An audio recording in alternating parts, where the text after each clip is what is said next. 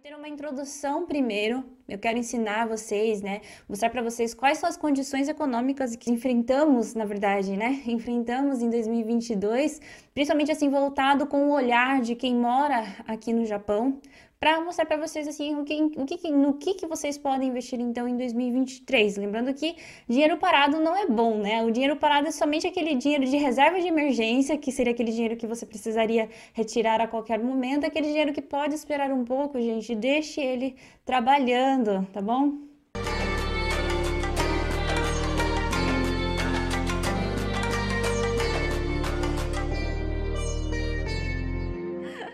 Mas para quem estiver assistindo depois, né, for assistir gravado, Dê o like, gente, ajuda muito o canal, porque que sim, esse canal é um canal bem pequenininho e é um canal muito focado em quem mora no Japão. Considerando que nós temos 200 mil brasileiros no Japão, né, e já temos 20, 20 e poucos mil aqui no canal, então 10% da, dos brasileiros já estão aqui, mas na verdade teria que ter 200, sabe? Porque educação financeira é essencial para nossa vida, para o nosso dia a dia, né? Nós precisamos Vivemos num mundo onde precisamos de dinheiro. Afinal, quem está no Japão, a maioria né, de vocês, eu acredito, o motivo é financeiro. E eu queria transmitir mais né, conteúdos para mais pessoas, alcançar mais pessoas. E a ajuda de vocês dando um like, gente, é essencial. Que daí o YouTube entende que você, porque o YouTube ele é inteligente, vocês sabem, né? Eles sabem quem é você, onde você mora, da onde você está assistindo. Então ele vai tentar entregar esse conteúdo para uma pessoa similar a você, uma pessoa que mora no Japão. Então vai a, a alcançar mais pessoas e você vai estar tá não só cooperando aqui com o canal, mas cooperando também com a nossa comunidade brasileira. Muito obrigada. Você que ainda não é inscrito, se inscreva.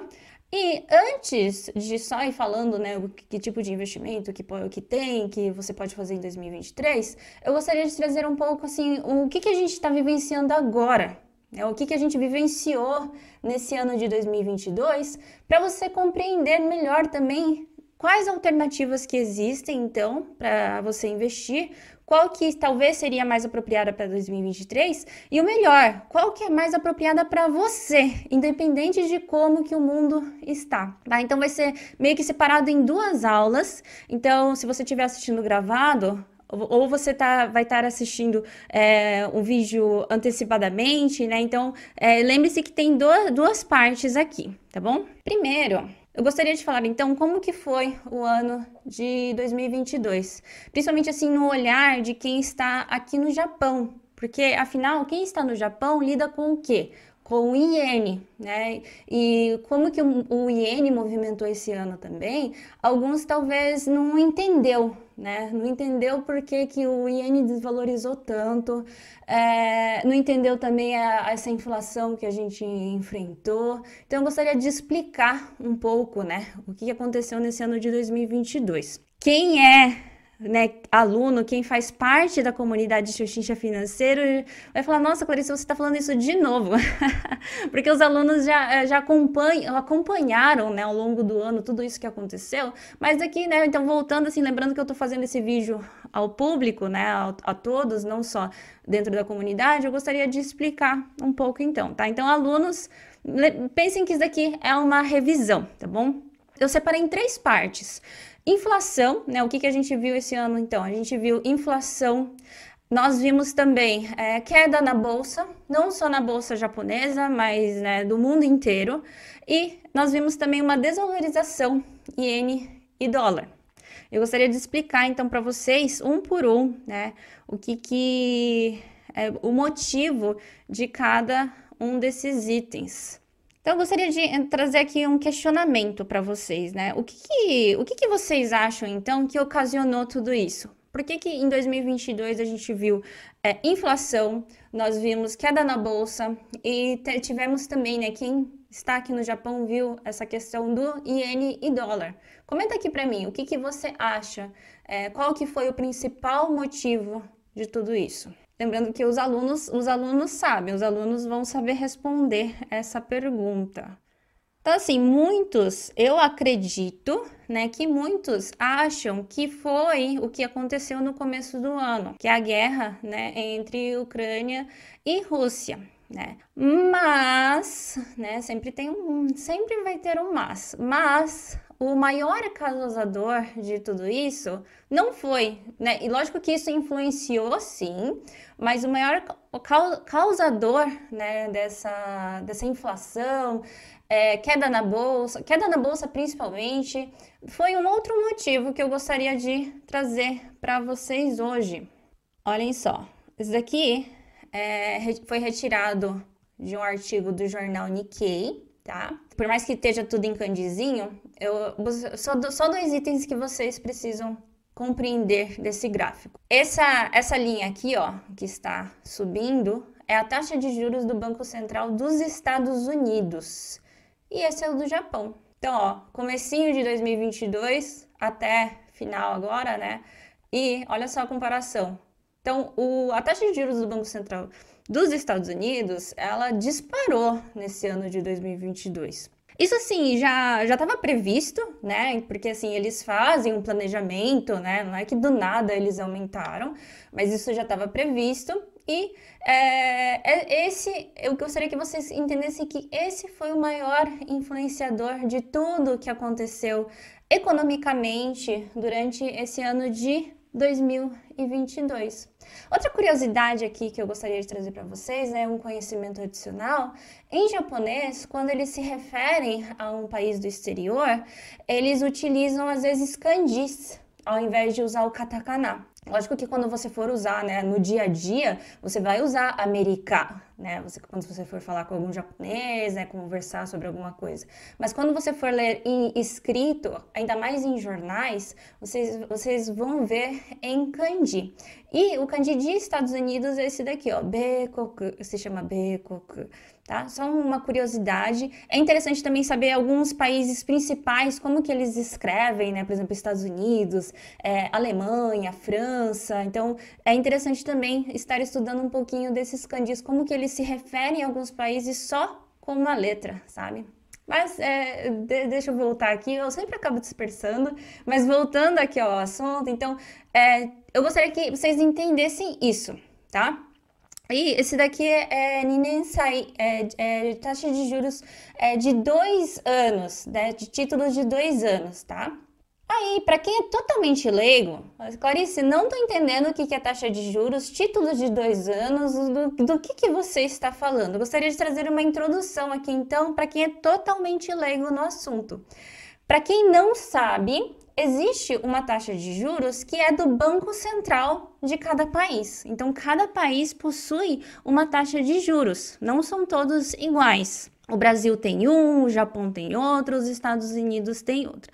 E o que é essa taxa de juros do Banco Central? Todos os bancos, né, eles têm um banco um pai, eu ia falar mãe, né? Mas pode ser mãe também. Mas como a gente tá falando termo masculino, né? Então ele tem um banco pai, que é o banco dos bancos, que é ali que eles vão guardar o dinheiro, ou às vezes pegar né, é, empréstimos, ou é, fazer uma transação de títulos públicos, tá? Mas eu vou entrar nisso ao, ao, daqui a pouco.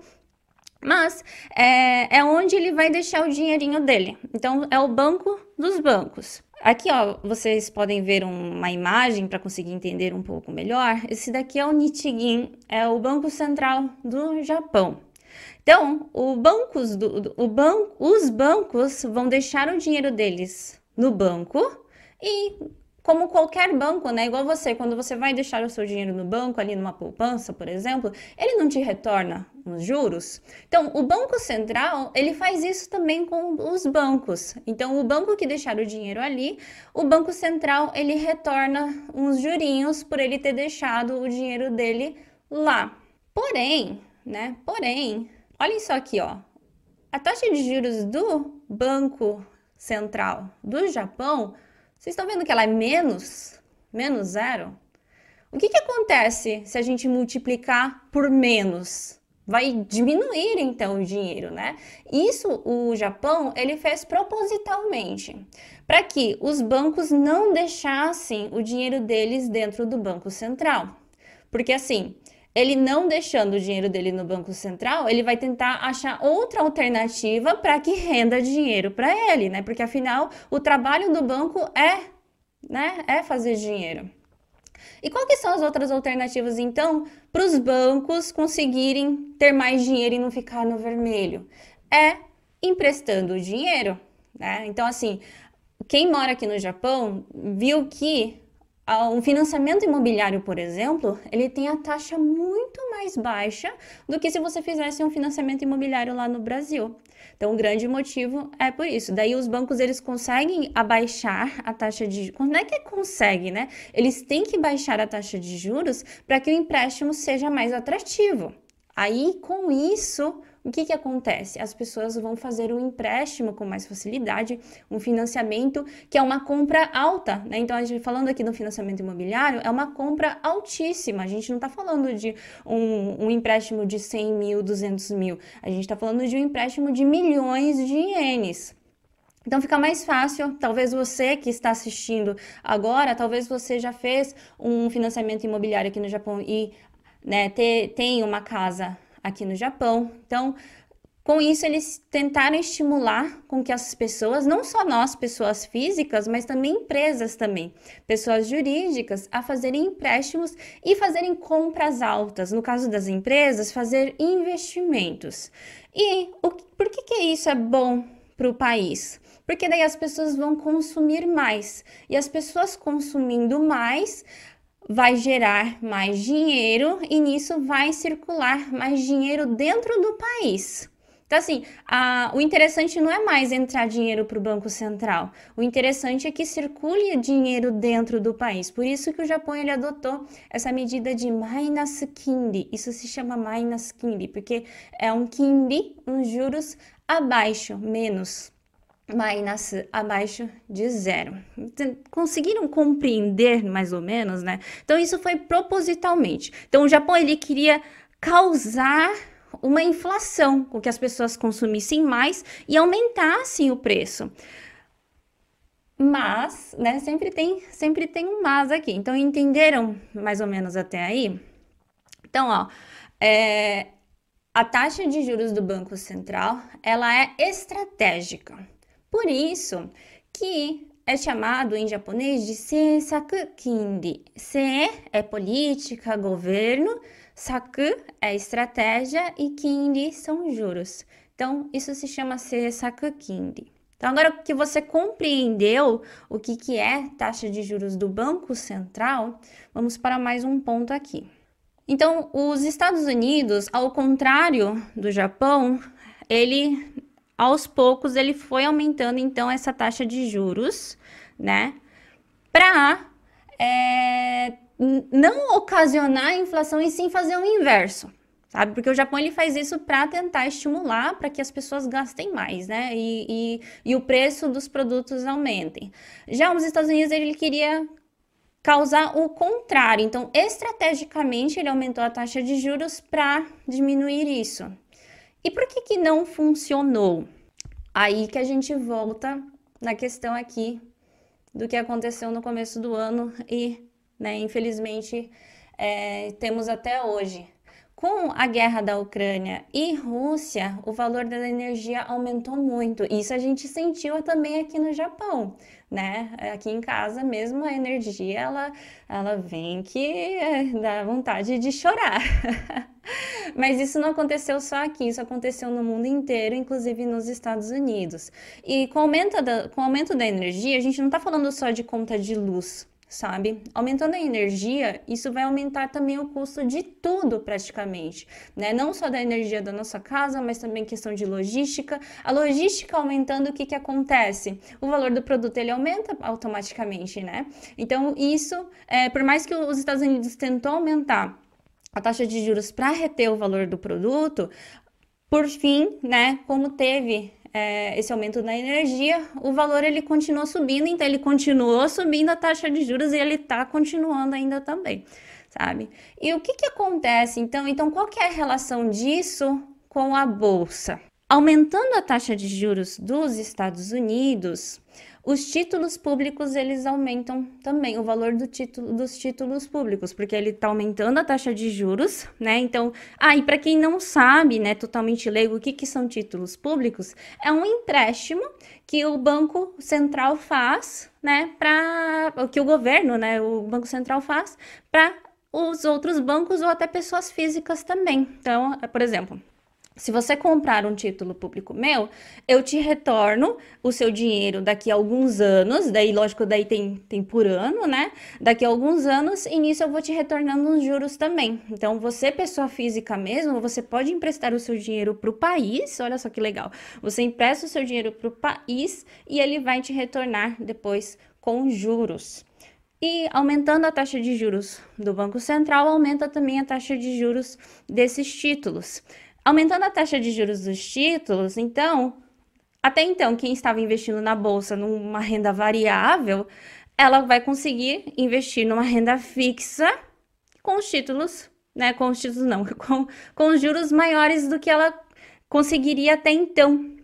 Então, não que ficou mais atrativo os títulos públicos, mas é natural do ser humano querer investir numa renda fixa, você mesmo, né? Se você tem uma porcentagem de juros numa renda fixa e uma porcentagem de, de juros numa renda variável, que é variável, você não sabe se realmente vai ser aquele retorno ou não, você vai optar por uma renda fixa, não é mesmo? Então é natural do ser humano, e aqui a gente não está falando só de pessoas como nós, pessoas físicas, a gente está falando também de instituições financeiras, fundos de investimentos, aqueles que têm realmente um aporte muito grande para movimentar o mercado.